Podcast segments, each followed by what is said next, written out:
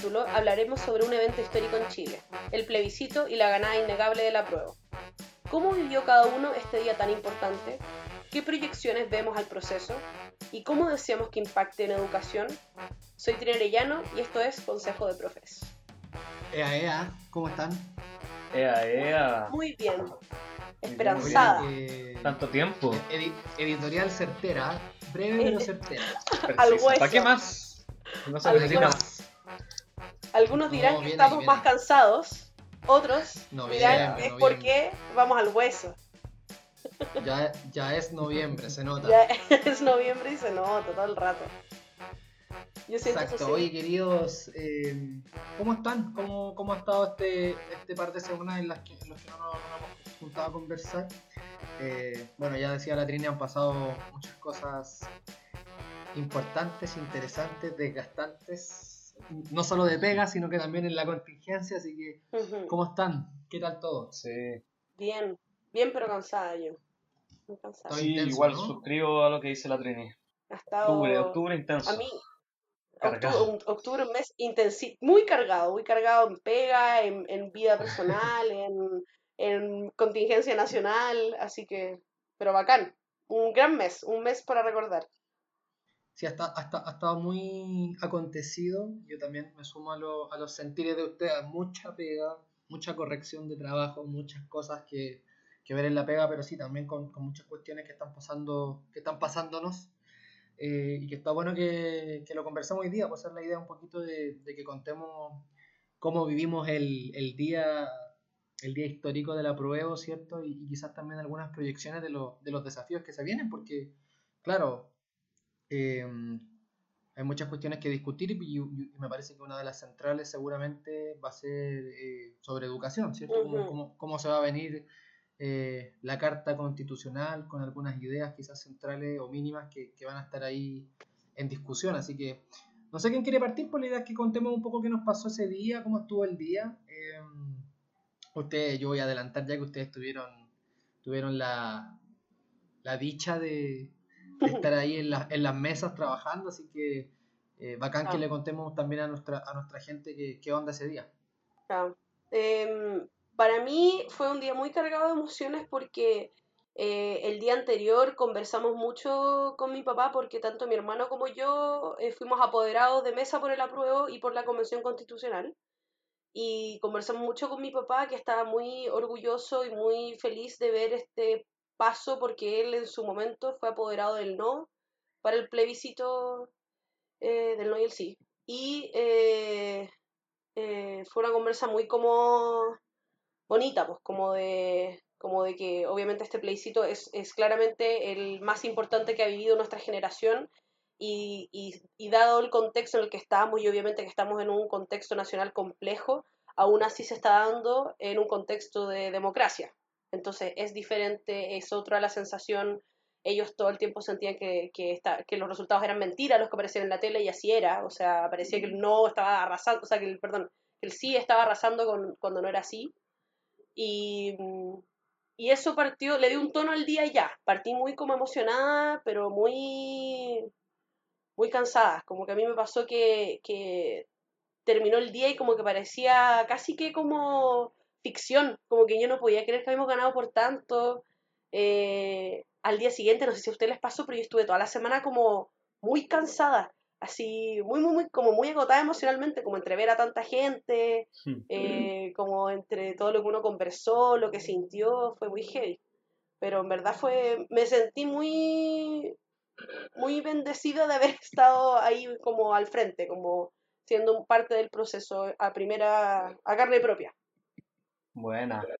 Em, sí, para mí también fue un día como emocionante, fue, fue un día también muy cansador. También fui apoderado de mesa. eh, e- era algo a lo que le había dado vueltas hace tiempo en realidad y, y- y creo que tomé finalmente la decisión cuando supe que la Trini lo iba a hacer. Creo que ahí la Trini me sirvió un poco de inspiración. Creo que lo contaste una vez, Trini, creo que en el grupo Sí. y dije como, oye, ya, dé- démosle. Creo que ahí le pregunté a la Trini como qué onda, dónde podía hacerlo y, me- y me inscribí en el, en el mismo local donde yo votaba. Así que igual eso fue- lo, hizo más fácil y, fue una experiencia intensa. Estuve casi todo el día ahí. Entre medio nomás como que fui a almorzar y volví. Pero, se sentía eh, como en el ambiente como algo extraño. Yo igual estaba en un local eh, en donde estuve en un local en donde ganó el rechazo y, yo sabía que en ese local iba a ganar el rechazo. Pero, pero igual estaba esa sensación de, de, que era como un día histórico de votación, había como también cierta tensión en el ambiente, eh, hubo ahí gente que estaba como alterada, los vocales también estaban como nerviosos, habían vocales que nunca habían sido vocales, mucha gente joven que votaba por primera vez. Eh, entonces se sentían muchas como emociones, así que uno como que alcanzaba como percibir e intuir, y eso como que ya le daba un carácter más, más intenso a todo. Eh, y, y, yo estuve como también súper desconectado todo el día como de los conteos, de hecho porque ya llegaba la hora de cerrar las mesas, fue como ya ahora vayan a contar. Eh, y yo nunca más miré el celular, me acuerdo, y, tenía dos mesas a cargo. En una ganó la prueba por muy poco y en otra ganó el rechazo. Y después cuando ya me, me junté como con mi apoderado como jefe de alguna forma y me, me, estaba, me, estaba, nos estaba contando como los cómputos del local y ahí veíamos que había ganado el rechazo en el local. Y me acuerdo que igual me desmotivé un poco. Dije como, qué pena. Igual yo creía que iba a ganar la prueba a nivel general nacional, pero no me esperaba una diferencia tan amplia. Entonces yo salí como medio desmotivado, me volví en bici. Y cuando llego a la casa, donde mis papás, porque alojé ahí porque voté por ahí cerca, eh, ahí sale mi hermano y me dice, oye, ganó en la, en la prueba, no sé qué. Y ahí veo como veo la estadística y quedé en shock, impactado. Impactado. Sí, fue como, y ahí ya fue mucha emoción, y porque fue un, un poco una sorpresa. Pero eso, y creo que todavía no lo termino de procesar de alguna forma. Yo creo que nadie lo termina de procesar todavía, así es como raro, está como todavía dando todo vueltas. Sí, fue un, fue un día fue como de esos días que uno siempre va como a recordar de cierta forma, ¿no? Como lo que hizo, dónde estuvo, con quién estuvo. Eh... Como los terremotos. Sí, a mí me pasó que. Me, me, pasó que, que, fui temprano a votar, como nunca. Eh, fui con mi amigo Lale, de hecho, ustedes lo conocen. Mm. Viajó de Conza a Santiago a votar y votamos en el mismo colegio y en la misma mesa. Ah, Así que hicimos la fila juntos, nos tocó hacer fila un rato. Eh, pero no nada, nada tan, tan demoroso nos cambiaron de local, eso sí, así que estuvimos ahí votando más o menos rápido igual, unos 25 minutos deberíamos haber esperado, no más que eso. Y ya después en la tarde me acuerdo que eh, entre escuchando noticias y poniendo la tele ahí en el celular, me acuerdo que tomando una chela, eh, viendo como que estaba pasando en, los colegios. Y ya cuando empezaron los cómputos, empezaron a salir los cómputos. Yo siempre tuve fe, de, de hecho la última vez que nos vimos donde, donde la Trini, yo dije que iba a ser un 80-20, me equivoqué por poquito, pero yo tenía, yo tenía como la sensación de que me, me, falta, me falta solamente jugarme un kino. Entre que no volvimos nunca, entre que no volvimos nunca a clase este año, eh, entre que la chunté al 80-20 más o menos cerca, que creo que el próximo paso es, el kino. Pero eh, ya en la tarde debo reconocer que, bueno, estaba con un par de amigos viéndolo, viéndolo los resultados y, ya como en la conversa con el miedo de, hablando como de, la, de las teorías las teorías del tongo, ¿cierto? Como mm. es heavy, es heavy ahora que, claro, ganó la prueba, bacán, ¿cierto? Votó más gente que, votó más gente que, más gente que, nunca, Pero, pero aún así no se supera en términos estadísticos Eso. por lo que leía el plebiscito del sí y el no, porque el plebiscito del sí y el no, si bien votó menos gente, votó el 97% del padrón. Sí. Esta vez votó un poquito más del 50%. Eh, Claro, igual estamos en un contexto de pandemia, de haber mucha gente que no salió a votar porque tenía miedo de las aglomeraciones, qué sé yo. Y, eh, también era voluntario. Eso iba a decir yo, el, ah, en el plebiscito el sí el no era obligatorio votar. Ah, ya. No sé si, mira, ahí no estoy seguro, porque según yo tenías que inscribirte para votar. Y si te inscribías, mm. quedabas, quedabas, inscrito para siempre. Ese era el tema. Ya, perfecto. Eh, pero no estoy seguro, puede que me esté equivocando para que no me, no me reten si me estoy equivocando, pero podemos, podemos averiguarlo. Tengo entendido que era así.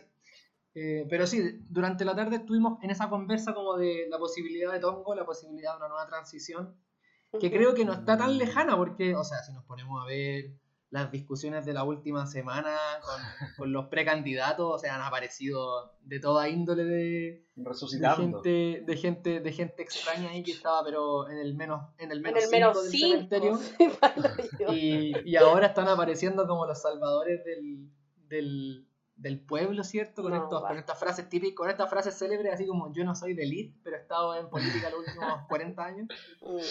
Eh, como me insólito. La verdad es que estoy mirando el proceso con mucho escepticismo y mucha desconfianza porque mientras no haya un cambio, digamos, en el sistema electoral de los independientes, yo creo que, que corremos un grave peligro de que Chile se queme nuevamente. Yo sí, uy, ahí entro en, en conflicto, porque si bien yo creo que, por ejemplo, la existencia de independientes es fundamental y creo que también obviamente el, el sistema electoral que existe ahora para los independientes obviamente no los beneficia, también creo que se armó un discurso súper nefasto de como que ser independiente te otorga inmediatamente como un, un factor agregado versus ser parte de política, cuando puedes ser parte de política que al menos yo opino que no toda la política es igual y hay partidos de izquierda que valen la pena. Entonces, eh, como que, no sé, pues, hay independientes como la Patricia Maldonado, ¿cachai? Como esa buena podría ser independiente y a mí no me interesa que ella sea constituyente, ¿cachai? Como, sí, claro. hay, hay, me preocupa a mí ese discurso que, que, se, ha, que se ha instaurado antipolítica cuando... Antipolítica eh, de partidos. Anti, antipolítica, eso, partidista, todo el rato. Que yo creo que igual es peligroso y creo y, y a, mí, a mí personalmente me hiere que nos metan a todos en la misma bolsa. Personalmente. Siento que yo no milito, milito ahora en un partido, pero no militaba en un partido antes de hace, desde septiembre, ¿cachai? Antes yo era independiente en, ese sentido. Pero, pero siempre he creído que hay en, en democracia la forma de hacer política, la forma de crear leyes, etcétera, es mediante los partidos políticos y mediante ser elegido diputado o senador. Así que me, me conflictúa ese discurso, debo decir. O sea, yo creo que, que así, pues, algo, algo de razón hay en, hay en eso todo el rato. pues. Sí, Ujú. estoy de acuerdo, yo estoy de acuerdo contigo. Si el problema es que estamos ante una crisis de partidos, de hecho. Pues, sí. el, el estallido yo creo que en parte, fuera de todas las cuestiones estructurales que hay, eh, también se evidencia en que los partidos carecen de legitimidad en toda índole, izquierda, 100%, derecha, centro. 100%. Eh, bueno, ni hablar de, de algunas situaciones que también le ha pasado a partidos del Frente Amplio, ¿cierto? Así que también es. han- estado súper emplazados en el último tiempo, Así es. desde el estallido, con muchas de las leyes que, bueno, ni hablar de la cuestión antibarricada, ahí podemos, Ujú. podríamos entrar en otro, en, otro, en otro, podríamos entrar en una discusión eterna, pero, pero eh, me parece que, que es complejo el escenario como de, de mantener el tipo de votación o el tipo de, el tipo de proporcionalidad que tenemos para arrastrar. eh, sobre todo porque, claro, yo estoy de acuerdo contigo, Trini, de que, de que quizá eh, habría que buscar un, un mecanismo que, que asegure que los partidos puedan participar en igualdad de condiciones, eh, pero debiésemos también salvaguardar que la gente que no quiere militar y que está en todo su derecho de no querer Sí, militar porque sí. desconfía de los partidos, Sí. pueda O no- participar o no lo también representan. o no lo representan, pueda también participar en igualdad de condiciones. Sí, estoy de acuerdo, estoy Eh, súper de acuerdo. Hoy día Sí. veía como una infografía que te, que te mostraba que tú podías sacar, no sé, 500 votos más que cualquier partido de izquierda o derecha, igualmente quedar fuera, ¿cachai?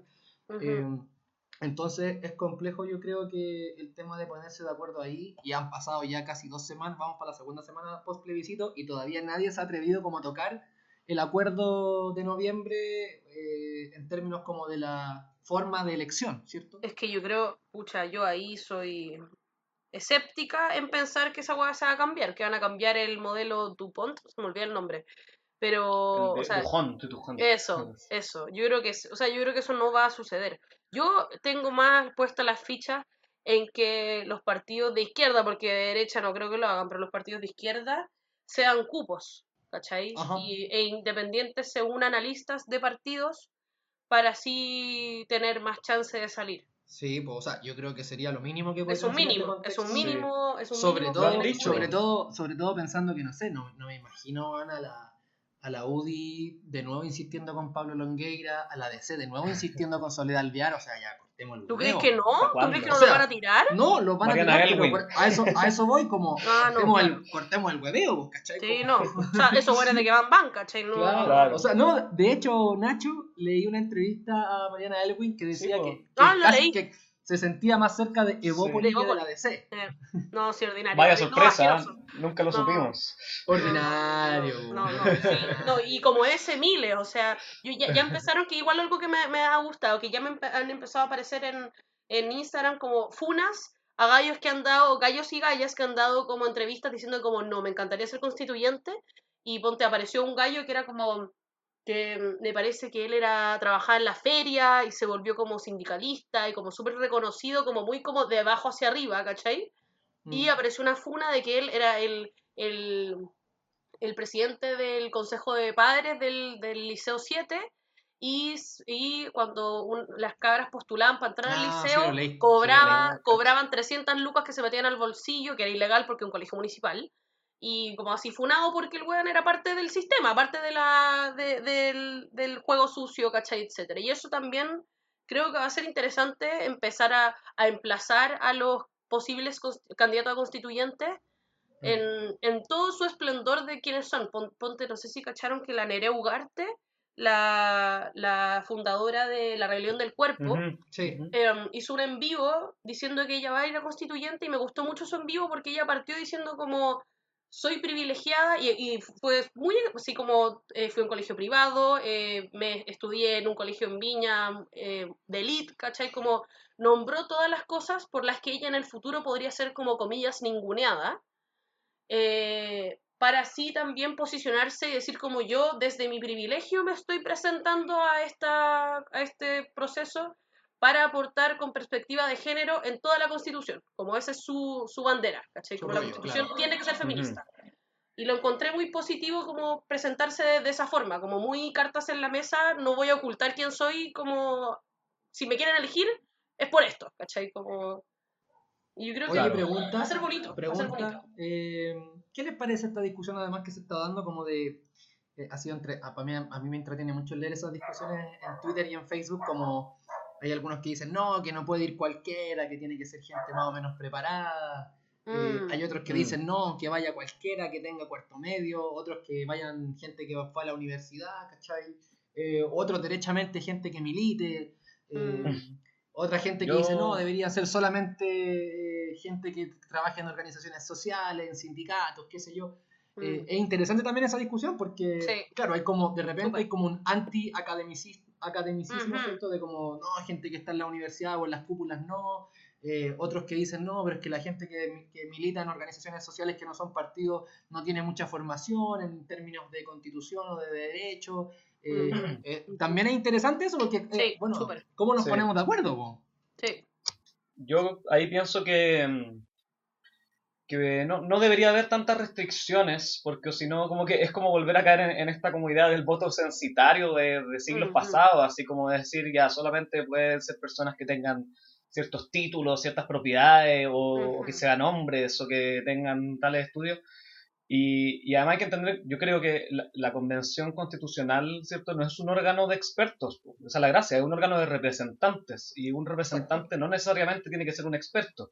Ahora eso no quiere decir que estos representantes no vayan a después contar con asesoría de expertos, obviamente, porque al final lo que se redacta es una constitución que de todas maneras es un documento técnico, jurídico, que requiere cierto lenguaje y ciertos conocimientos, pero las personas que nosotros elijamos no- creo que a priori tienen que ser necesariamente académicos. Puede que haya académicos, puede que haya gente de, de diversas esferas, pero yo por lo menos creo que, que poner un requisito como a priori, así como limitar eh, Sí, eh, Sí. una candidatura tema- en base en base como a conocimiento o experticia, creo que es, es como, no me parece como muy democrático, eso creo. Sí, Sí. yo en esa línea eh, encuentro que el Nacho, el clave en el punto, como yo eh, creo que es peligroso lo que está pasando de que hay gente que está hablando con otras personas como, como la onda de tú deberías ser constituyente por, por tú como persona, cuando yo creo que lo que debiese pasar y que está empezando a surgir es gente que está, está tirándose como en la idea de ser constituyente porque yo soy el constituyente que va a defender esta idea, ¿cachai? Y eso yo creo que es, es potente, ¿cachai? Como eh, una persona que va por eh, asegurarse de que las diversidades sexuales y de género se vean representadas en la Constitución. Una Claro. persona que vaya porque las personas con discapacidad, eh, etc. ¿Cachai? Como eso a mí me parece más potente que el pensar como en, en personajes que van a ir a- van a ir de constituyentes porque qué, porque son famosos, porque son conocidos, porque hablan caleta en Twitter, como a mí eso no me sirve. A mí me sirve que tú me asegures de que yo, si voto por ti, tú vas a defender este ideal que para mí es fundamental que se vea representando en la Constitución, ¿cachai? Sí, a mí lo único que me pasa es que siento que lo que dice el Nacho, con lo que, que estoy súper de acuerdo, creo que igualmente devuelve la discusión y la atención en términos como, por ejemplo, quiénes son los que van a ser elegidos en los partidos para ir de constituyentes. Va a Mm. ser alguien, Ah, va a ser un, va a ser un, va a ser un dirigente social del, de, por ejemplo, un poblador, un, un dirigente territorial, o de nuevo vamos a replicar el tema de que son efectivamente gente em, que se dedica a cuestiones de la academia, que es influencer en Twitter. Hmm. eh, porque, por ejemplo, de lo que leí el otro día, creo que en el Mercurio se filtró una, una, una lista eh, de gente, por ejemplo, del Frente Amplio que podría, que estaba haciendo tan, ten- eh, ¿cómo se dice? Santiago. Mm, ¿Candidateada? Tanteada, tanteada, tanteada, Ah. candidateada. Eh, para constituyente, eh, entre, entre esos, varias gente que nosotros conocemos de, de nuestra universidad, ¿cierto? Que, que conocemos de las carreras amigas, qué sé yo. Eh, y yo te digo, bueno, de ahí no hay ninguno que cumpla con las características que mucha gente dice, no, es que tiene que ser como gente de territorio, gente del barrio, gente de organizaciones sociales, sino que de nuevo se, se vuelve a replicar la misma lógica de elección interna de los partidos, ¿cachai? Como que al final se perpetúa y se reproduce una forma de, un, un tipo de candidato. Mm. Entonces, por eso yo creo que es clave como cómo hacer lidiar eso, que no me parece mal, ¿cachai? Pero cómo hacerlo lidiar con que efectivamente la gente, no sé, pues de Ucamau, por ejemplo, tenga la Mm. posibilidad igualmente de estar en igualdad de condiciones en una convención constituyente. Claro. Es que, es, Sí. que yo creo, es que yo creo que no son, no son contrarias, como... No, no, para nada. De hecho, hay que, según yo, lo ideal es hacerlas, hacerlas eh, confluir. Claro, es que ese, ese, ese es exactamente mi punto. Como yo creo que yo creo que dentro, o sea, yo creo que es impensado en un partido que vaya un poblador, porque a menos que ese poblador sea parte del partido, sea como, o sea, sea militante, sea partícipe, ¿cachai? Como no, es un, como lo hemos hablado antes, como muy de izquierda es el Frente Amplio, pero izquierda elite, izquierda cuica, izquierda, ¿cachai? Como Ah, no, no, no, no nos vamos a engañar con que la gente del Frente Amplio son personas del pueblo, ¿cachai? Como no, no, es, no es así. Y, y por lo mismo yo creo también que, o sea, y yo espero, espero que efectivamente existan mecanismos y que el Frente Amplio se abra a, eh, a que eh, personas que son parte de organizaciones más pequeñas, menos conocidas, puedan participar y, formar parte de las listas de, de- estos partidos del Frente Amplio para así poder posicionarse y estar en igualdad de condiciones. O sea, de hecho, yo diría que el, el Frente Amplio, desde mi punto de vista, el Frente Amplio debería ser vanguardia en eso. Sí, sí, Claro. todo el rato. Igual que el PC, o sea, desde mi punto de vista. Yo, yo Sí. tengo las fichas de que así va a ser, al menos con el partido en el que yo milito, si es que logramos ciertas cosas que tenemos que hacer como partido. Eh, pero, pero yo sí, en eso tengo las fichas todo el rato. Pero ahí veremos también qué pasa. Sí, pues yo, yo creo que al final, y, y retomando lo que decía Alce hace un rato, eh, eh, yo creo que la sociedad chilena de alguna forma está más escéptica, Pero en el buen sentido de la palabra escéptica, pues yo creo que todo, todos vamos a mirar todo este proceso con, cierta, quizás desconfianza eh, puede sonar demasiado fuerte, pero con cierto escepticismo, con una mirada más crítica, y vamos a estar pendientes de que, de que no nos vayan a, a meter gato por liebre como ya quizás se puede haber hecho antes, de alguna forma. Eh, pero sería lo interesante sería que esa desconfianza ojalá se traduzca en, en, en personas informadas, en, en presiones en presiones como válidas, que no, que no se traduzca simplemente en un comentario en Facebook diciendo como, ah, los políticos valen callampa, porque mm, ese discurso como antipolítica en general a mí me, hace, es- me, da- me recuerda mucho como a Pinochet, ¿no? Pinochet Sí, le encantaba sí, andar diciendo, "Ah, los señores políticos son todos unos corruptos y al final es como un discurso incluso medio autoritario, así como que, ah, fuera todos los políticos, mejor traigamos a una persona que, que lo haga todo bien. Entonces, es, esta es como, puede, va a sonar medio curso incluso, pero es como la oportunidad para volver a confiar en la política como actividad, ¿cierto?, de organización en donde se puedan como, en donde como pueblo, como sociedad podamos deliberar. Y eso obviamente requiere de gestos, pues, de gestos de parte de nuestra ley política, que tenga que, que aprenda a ceder de alguna forma, por primera vez quizás, y a ceder cupos, ¿cierto?, en las elecciones, a ceder números de firmas que tengan que juntar los independientes, etcétera. Y además de eso, de- del proceso como de elección mismo, yo creo que también va a ser importante el proceso posterior, cuando ya esté elegida la convención, cómo se va a sistematizar, se van a sistematizar que esos ciertos espacios o instancias de diálogo y articulación entre lo que hacen los representantes y los territorios a los que representan. Porque ah, yo he visto propuestas por ahí, pero todavía ninguna se oficializa, pero ojalá que, que lleguemos, no sé, estoy, voy a inventar, que cada dos semanas el convencional tenga que ir a, en el fondo, a reunirse con las juntas de vecinos del territorio que representa para informar de qué es lo que se está haciendo, recoger opiniones algo, estoy inventando, Sí. quizás no es muy eficiente lo que digo, pero que exista algo así y Un que, que mecanismo sea de, sistemático. de, de retroalimentación, pues, que no sea Sí. como, oh, te elegí, no te vuelvo a ver, no supe qué pensaste, no, sí, estoy súper de acuerdo. Porque si no vamos a volver de nuevo a lo mismo. Sí, y yo creo que eh, por eso es bueno que, que- que todos estemos más escépticos para que, que ojalá po- podamos ir presionando para que esas cosas se pero que ese escepticismo se traduzca en una presión como real y organizada, no simplemente Eso. en un comentario en Twitter. Twitter. Eso. Súper, súper mega de acuerdo, De Nacho. acuerdo también yo, sí. Sí. no. Oye, eh, pasando, pasando al, al otro tema, ¿cierto? Que, que, que también nos convocaba hoy día, eh, ¿qué, qué esperamos de la Constitución en términos, al menos de educación, ¿cierto? Podríamos estar hablando también muchas horas Sí, eh, de salud, eh, pensiones y tantas otras cuestiones, el agua, pero centrado en términos de educación, ¿qué, qué les parece que, que debiese estar sí o sí? Eh, ¿Cuáles serían las apuestas mínimas y, y relevantes, ¿cierto? De, de, de esta posibilidad que tenemos. pizarra interactiva en todas las salas. No, mentira.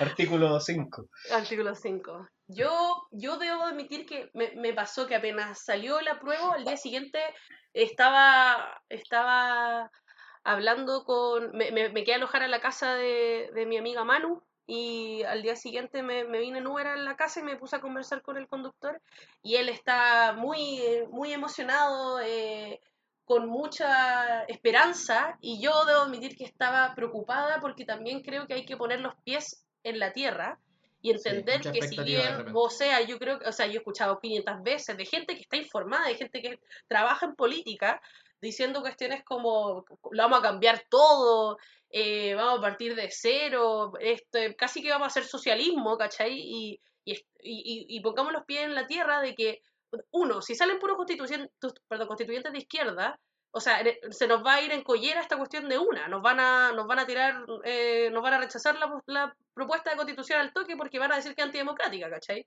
Como yo le hablaba el otro día a una amiga, como Cast, que KKK Cast quiere ir de constituyente, ojalá lo elijan, ojalá ese weón esté de constituyente, y que, pero que sea la minoría, ¿cachai? Eso es lo que a mí me preocupa. Yo quiero que ojalá salga la mayor cantidad de constituyentes que piensan como yo, pero en ningún caso pienso que vamos a ser todos de izquierda o todos de centro izquierda.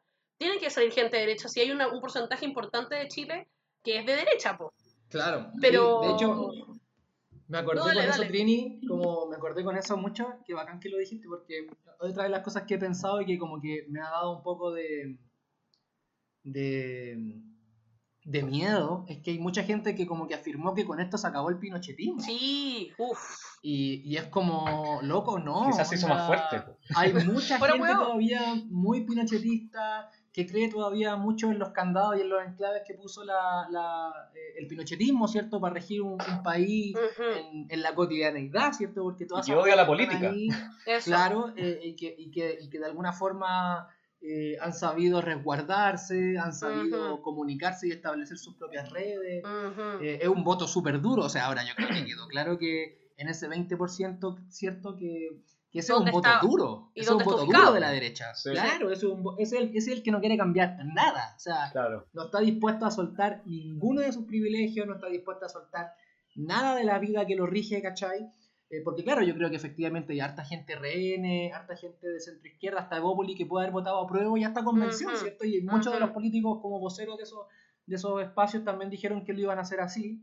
Eh, y claro, esa cuestión se va a revertir seguramente si, si el panorama, como decís tú, Trini, se da de esa forma, ¿cierto? Claro. Eh, hay, hay mucha gente que quizás no va a estar dispuesta a aprobar una constitución que esté, que esté radicalizada en términos de idea o que transforme en gran medida lo que hay. ¿cierto? Eso, eso, Eh, o sea, de- desde luego hay que transformar un montón de cosas, eh, eso. pero también desde luego eh, hay que olvidarse como de la posibilidad de un rollo bolivariano Es, es que o, eso o- es. o- po. o- o- o lo que sea, ¿cachai? Como, yo creo que hay- también hay que ser súper mesurado, como decías tú. Eso es, eso es. A mí eso me, me, me preocupa. Me preocupa eh, la, la... No sé si es como que se perdió una noción como de la realidad, pero como el discurso eh, muy centrado en que ahora va a cambiar todo y que, y que eso... Y, y qué va a pasar, que también es un tema que me conflictúa, qué va a pasar si es que la constitución, la propuesta constitucional que salga es muy, comillas, amarilla, ¿cachai? La gente más, más, más puntúa, antipolítica, antigobierno, anti, weón, no, yo no voto, me organizo, eh, chuta, van a, van a rechazar la constitución porque es muy amarilla, ¿cachai? Como que esa weón me preocupa, más que incluso que la derecha rechace la constitución porque la encuentra muy de izquierda. como que la gente de izquierda a izquierda puntúa diga como no, no, muy amarillo, no me gustó, no, no me sirve, no me sirve, quiero partir de cero, ¿y qué? ¿En qué nos quedamos, cachai? Como, eso me, me da miedo. Claro. Sí. Oye, a mí en términos de educación, como para darle al menos una idea a eso, eh, creo que hay, una, hay un reportaje que, que podemos después dejarlo ahí en el, en el Instagram. Eh, una columna, ¿cierto? Un texto que, que Christian ah, subió al, al Iba a decir el mismo. Eh, y creo que da en el clavo con algunas ideas generales, pero bien agudas, que yo creo que llevarían de alguna forma a transformar algunas nociones de educación. Una de ellas es que se explicite, ¿cierto?, que el bien superior, ¿cierto?, de una educación pública por sobre la privada. Me parece que esa es una cuestión, eso número uno, yo creo que hay que dar esa, esa, esa batalla. Y la segunda que, que expone ahí Belay, que, que, también es interesante, el tema de pasar de esta lógica como de la libertad de enseñanza, no te metas con mis hijos, eh, al tema como de la diversidad en la enseñanza, ¿cierto? Como las opciones de enseñanza, que otra cosa, ¿cierto? Porque esa cuestión de la libertad de enseñanza, como del no te metas con mis hijos, eh, es una manipulación ideológica bien... Fuerte. Bien, bien fuerte, sí, claro, porque además como que olvida el, el, el rollo como del Estado docente, omite un montón de cuestiones que son mm. súper relevantes dentro de, de, un Estado democrático, me parece a mí. Eh, entonces, no sé, no sé qué les parece a ustedes. Eh, sería interesante, Trini, tú que trabajáis además, bueno, los dos ustedes tienen una, una la chance de estar en el, en el, en el, sistema público y, y, también yo creo que, que, sería una ganada bien importante de, transformar, ¿cierto? Como una cuestión ya eh, legal. Sí, Sí, todo el rato. Yo, o sea, yo creo que de hecho, no, yo no he leído el artículo del que hablas, pero estoy muy de acuerdo con lo que acabas de decir y también creo que hay que encontrar mecanismos para amarrar a los colegios subvencionados y privados, bueno, subvencionados mientras duren, y privados, eh, pero especialmente subvencionados ahora con el tema del subsidio del Estado. No puede ser que si tú recibes subsidio del Estado, hagáis la agua que querís. Como son recursos fiscales, son recursos de, de, todos los chilenos y chilenas. Como eh, yo creo que en eso, que fue una ganada de Pinochet gigante en los colegios subvencionados, eh, eh, tiene, tiene que haber un aspecto financiero eh, involucrado, porque obviamente, como sabemos, en este momento la educación es lucro. Y, y distinto sería, existen, siempre está el, el discurso de hay colegios eh, que lucran, pero que reinvierten la plata en el colegio. Ya, ok, discutible. Ok. Pero existen miles de colegios que sabemos y que tenemos compañeros que trabajan ahí, que ven cómo la plata se hace agua y dónde chucha está la plata, ¿cachai? Como no están definitivamente no está en mi sueldo, definitivamente no está en mi sala con recursos, como dónde quedó, ¿cachai? Claro. Y yo creo que eso tiene que estar sí o sí, si es que, si es que, o sea, tiene que haber una forma de fiscalizar, de controlar, de, de, de erradicar si es necesario colegios que no están eh, rindiendo como debiese ser una educación de calidad. Claro, y en estos términos también yo creo que eso, eso que está diciendo Trini va a ir muy ligado también a la a la reforma que se puede hacer en términos de financiamiento de las municipalidades. O sea, ya tenemos la que mm. las Condes tiene más plata en educación que todas las comunas de Santiago y en Puente Alto viven como 7 millones de personas. Eso, eso, eso. Eh, o sea, en la medida que, que no, no emparejemos esa esa, esa regla, ¿cierto? O que, no, que no digamos así como, oye, por cantidad de habitantes tal plata y punto, ¿cachai? Como, eh, no podemos tampoco como inyectar ciertos dineros, ¿cierto? Porque, claro, hay municipalidades como la de Cerro Navia, que me parece que es como de las más empobrecidas de Santiago, ¿cierto? Tiene menos posibilidad de invertir en educación que otras comunas que, que no necesariamente lo necesitan tanto, ¿cierto? Exacto ahí yo también creo que va a haber una cuestión que va a ir de la mano. O sea, en la medida que, que repensemos la educación pública, también va vamos a tener que ir eh, transformando otras, otras reglas también que, que nos impactan en, en términos del, del, despliegue de la, de la educación pública. Sí. sí, yo estoy muy de acuerdo con lo que dicen y, y le voy a sumar a la, a la recomendación del SEA, que, que es muy bueno ese ensayo. Yo ya lo he leído varias veces y como que es muy claro, ilumina muchas cosas hay en YouTube un conversatorio, también lo podemos dejar después el link por ahí, de la Universidad Alberto Hurtado, que se llama algo así como 10 puntos eh, sobre la educación en la nueva constitución. Y creo que también hay como un, después un texto en la, en la página que, que, trata como estos temas y coinciden en, en, todo o en casi todo con lo que dice Belay. Y, y yo creo que es interesante también eso que se mencionaba al principio, este como, no sé si debate es la palabra, pero como esta como tensión que se origina entre como la educación impartida por la familia o el, derecho preferente de la familia o el derecho preferente del Estado. y, y a mí me da la, o sea, yo al final siento que, con nuestra constitución actual, la, la, educación lamentablemente se termina viendo como una especie de bien de consumo, una recompensa a la que pueden acceder las familias debido a su capacidad de pago, de alguna forma. Yo como familia he trabajado mucho, tengo mucha plata, por lo tanto tengo derecho a pagar un colegio más caro. Eh, en una lógica súper mercantil. Y eso es lo que dice al final, porque la familia tiene el derecho preferente. Entonces, eh, yo espero, y esa es una como de mis grandes esperanzas, es que con una nueva constitución se pueda dar un poco vuelta esa idea y, entender la educación como un derecho realmente, como una garantía, ¿cierto? Exacto. O sea, como, eh, algo bueno, que ahí equidad. Cuando, cuando planteamos esos tecnicismos o, esa lógica, ¿cierto? Porque esto es una cuestión, no es solamente hablar como de libertad de enseñanza o hablar de eh, educación pública, estamos hablando de una cuestión que de alguna forma modela, ¿cierto? Y reproduce cierta sociedad. Y ahí en ese sentido yo quizás voy a sonar muy políticamente incorrecto, pero sí creo que, por ejemplo, debiesen haber personas que sepan mucho sobre educación para poder discutir sobre estos temas, ¿cachai? Porque eh, lo que se está jugando o lo que podemos transformar eh, puede ser fundamental como para las próximas décadas. Y, bueno, y, de aquí a 50 años más o no sé cuándo más eh, se piense de nuevo en, en, una nueva constitución, ¿cierto? Eh, pero me parece que sí, que ahí, que ahí va a ser súper importante también tener algunos, algunos representantes que, que cachen, cachen del, del, del, mote, ¿cierto? Tampoco estoy, no quiero, no quiero sonar así como tan elitista como de doctorado en, en, en Harvard o donde sea, sino que gente que al menos haya, haya investigado algunos, algunos años y que tenga nociones sobre, sobre algunas cuestiones eh, súper importantes que nos han afectado desde el año 80 para adelante. Sí, claro. Exacto. Exacto. A mí me encantaría que en algún momento se llegase a, a concebir que el colegio, el colegio municipal, el colegio del barrio, es el colegio, es un colegio que está a la altura de, al, a la expectativa de, y que yo, por ejemplo, decido eh, poner a mis hijos en un colegio privado porque eh, soy católico y quiero que tengan una enseñanza católica, ¿cachai? pero no porque el estar en un colegio privado les va a abrir puertas, les va a permitir eh, que les vaya mejor en la PSU, en la PTU en este caso, como eliminar esa noción de que educación pública, porque tal como lo decía el Nacho, por un lado de la moneda, como si yo tengo la plata, yo puedo pagar por un colegio más caro, en la otra lado de la moneda es, si yo no tengo plata, mala cueva me tocó en un colegio municipal, ¿cachai? Como, como ese es el otro extremo, como la educación municipal es la, es la peor, es la peor. ¿Cómo puede ser? ¿Cómo puede ser? Como es ridículo. Exacto. Así es. Bueno, queridos, oye, eh, haciendo la pausa, vamos. Se nos fue el tiempo. Con, la recomendación, sí, llevamos N rato ya, así que se nos pasó, una vez más, se nos pasó muy, muy rápido todo el rato, así que eh, vamos con, con el temita de hoy, Nachito. Ah, sí.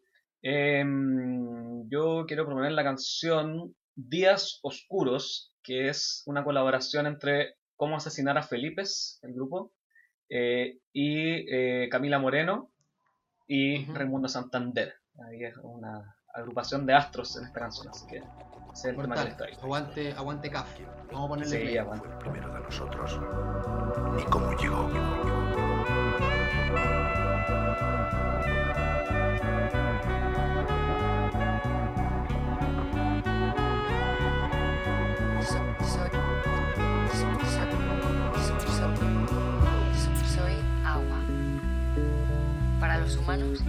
Simplemente estoy ahí, ahí, ahí.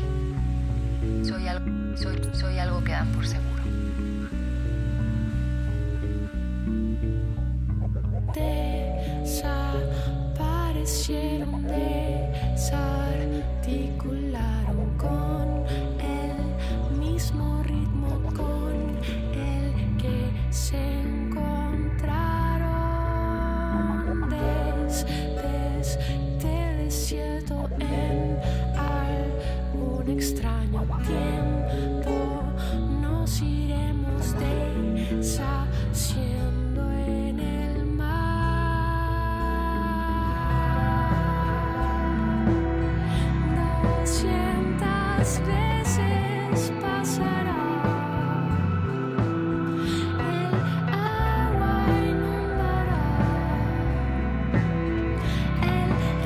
touched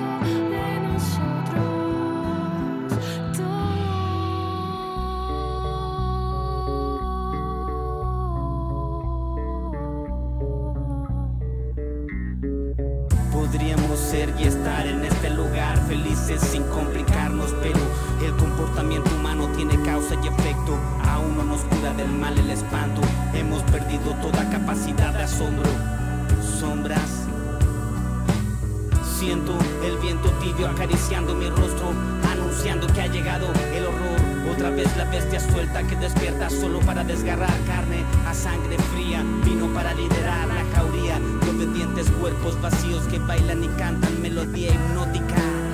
Mantener distancia era una opción, una propuesta para no alimentar a la demagogia que come por gula, pero con vida propia supo fortalecerse, expandirse hasta convertirse en un árbol, llegando a los corazones abiertos, confundidos, olvidaron al resto, vendieron sus ojos a sus hijos.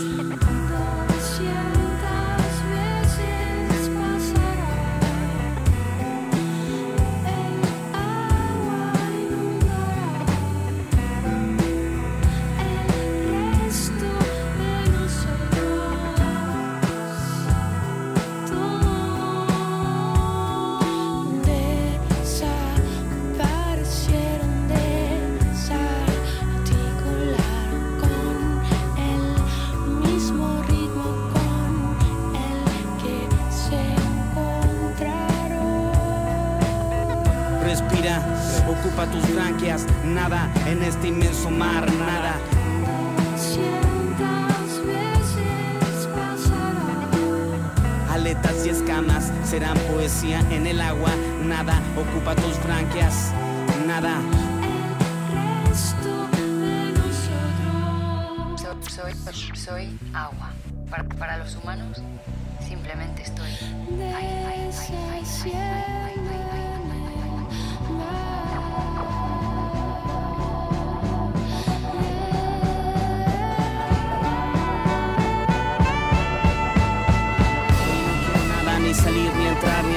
ni nada. Nada. En este inmenso mar, nada. nada. Ocupa tus branquias.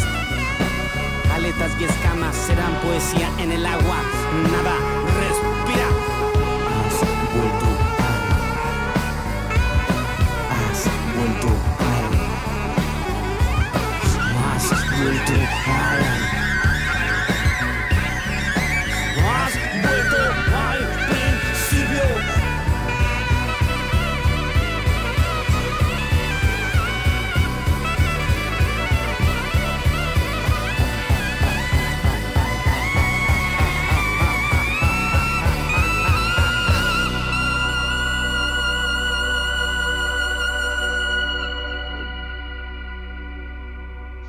Oye, sonaba ahí, eh, Nachito, ¿qué sonaba? Cuéntale a la gente por si quiere buscarlo y si le gustó y quiere buscarlo.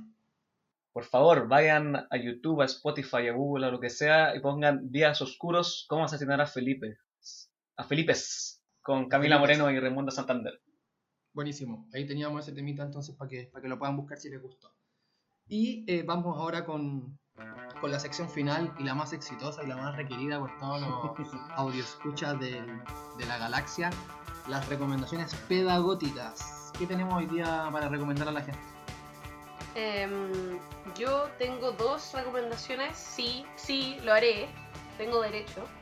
Que, que- que- que falta de respeto con la tradición. No, no, hay gente que lo ha hecho antes, hay gente que lo ha hecho sin preguntar, yo por Yo último no- pregunté. Yo no voy a decir nada. A mí no me han Voy preguntado. a tener que hacer nada, un no voy a- reglamento. El no Sebastián, nada, no, pero no, voy a no. decir nada. El Sebastián lo ha hecho más de una vez, lo dije y que yo nunca lo he hecho, así que lo haré. Sí, está, está bien. Eh, voy a recomendar dos cosas que son extremadamente contrarias entre sí, pero que me han traído mucho disfrute estas semanas. Una es un libro, un libro que se llama Una pequeña vida de Yan, uh, Hania Yanagihara. Hania Yanagihara. Eh, es un libro de 700 y algo páginas, gigantose, por eso yo me lo escuché en audiolibro, recomiendo el audiolibro para los que lo usan. Y es hermoso, maravilloso, pero lo recomiendo con cautela porque es súper gráfico, hay, hay- hay abuso sexual, hay violencia, hay muchos temas muy dolorosos, pero es un libro que oh, me dejó así completamente agarrada y es un libro que voy a recordar para siempre, yo creo. Me, me dan ganas de leérmelo ahora de nuevo, lo amé mucho. Así que muy recomendado. Y el- la otra recomendación en el otro extremo es que obviamente como estaba leyéndome esta novela tan dura y terrible, en Netflix me puse a ver un eh, reality, slash reality por ahí, que se llama Selling Sunset, eh, que es sobre eh, eh, vendedores de bienes raíces en Los Ángeles, en las de, las, de las Wow. casas y las mansiones más caras de Los Ángeles. Weón, espectacular, demasiado entretenido, alto en drama, Wow. chistoso, ver casa, a mí no sé, me, me llegó el viejazo, pero ver casa es un panorama ahora. Ver departamento y ver casa, así que muy muy recomendado, está en Netflix. Mortal. Buena. Acordé de MTV Crips. Se Eso mismo. parece, de las Sí, mansiones. sí. De los famosos. Sí, Cribs. Buena. Oye, igual traigo de recomendación un libro eh, que estuve que acá terminé ayer, de hecho, y ha iluminado mis, mis días de este octubre tan intenso. Se llama Metafísica de los tubos y es de la autora Amelie Nothomb. No sé cómo se pronuncia, se escribe con Mm, TH. Sí, Nothomb, no, no Nothomb. thumb, no thumb. Nothomb. Oye, eh, maravilloso el libro. Eh, es cortito, es una novela autobiográfica de 143 páginas que eh, narra la infancia de la autora. Ella es belga, pero nació en Japón y se crió en Japón y estuvo ahí su infancia y adolescencia y cuenta en realidad como sus primeros tres años de vida, pero de una manera genial, muy oscura y chistosa a la vez. Narra un poco esta transición desde ser un bebé que no es consciente de nada, un tubo, como dice ella, que solamente come y, y bota de algunas cosas lo que come, hasta el paso como a esta autoconciencia de saber que ese es un ser individual y, y- y todo lo que conlleva eso, y la infancia, y los juegos, y la imaginación. Es muy bueno, a mí me encantó, se lee muy rápido y recom- lo recomiendo mucho. Metafísica de los tubos. Buenísimo. Mortal. Oye, yo tengo una, tengo una recomendación musical, porque la verdad es que todavía no estoy en condiciones de recomendar series, sigo todavía pegado con Grey's Anatomy. ¡Qué Eh, belleza! pero, ya, pero ya me queda poco, ya me queda poco, voy en la mitad de la temporada 15, así que eh, queda poquito ya, así que No, quizás, en, quizás en algunas semanas más, aparte de tener depresión, voy a tener la posibilidad de recomendar algo. Pero no, mi recomendación musical, eh, el último disco de Boy Pablo se llama Guachito Rico, eh, se lanzó hace como dos semanas, diez días atrás, y está fino, me gustó mucho, así que eh, recomiendo que lo puedan buscar ahí también, como dice Nachito, eh, YouTube, Spotify, eh, da lo mismo, pero búsquenlo por ahí y, y si les gusta, compártanlo porque está, está bonito, así que eh, ahí para que lo escuchen y le pongan play. Buena, buena. Buenísimo. Queridos, queridas, estaríamos Así termina. es. 45 minutos de conversación y más. constituyente y más. De alta discusión. De Nos alto nivel. veremos, nos veremos en un próximo capítulo para estar conversando sobre alguna cuestión que nos, que nos interesa y para que nos escuchen. Así que les dejo un abrazo grande y nos estamos hablando. Besitos. Un abrazo, hermanitos. Cuídense, Les quiero. Ah, Les quiero. eh, y no olviden, ah, eh, libertad a los presos de la revuelta, por favor. Eh, Hashtag. compartan, Sí, eso- eso compartan noticias, ya que no tenemos mucho poder en eso, pero eh, viralicen imágenes, eh, es importante. Los partidos tampoco se pongan las pilas para sacar a esos cabros de ahí que no están algunos acusados hasta sin prueba. eh, hasta varios Sí. fiscales también han, han- han salido hablando sobre eso. Es una locura. esta- estaría bueno que, ya, y que primero que dejen a la familia ver a sus cabros. Eso, eso iba a cabras. decir yo, que no, los han, no Vamos, han, por no han favor. abierto el Y comercio y no los han dejado ver. Y lo segundo, que, que sí, que libertad a los presos de la revuelta y a las presas de la revuelta. Así que eso, un abrazo, nos vemos pronto. Besitos. Les amo. abrazo. Chau.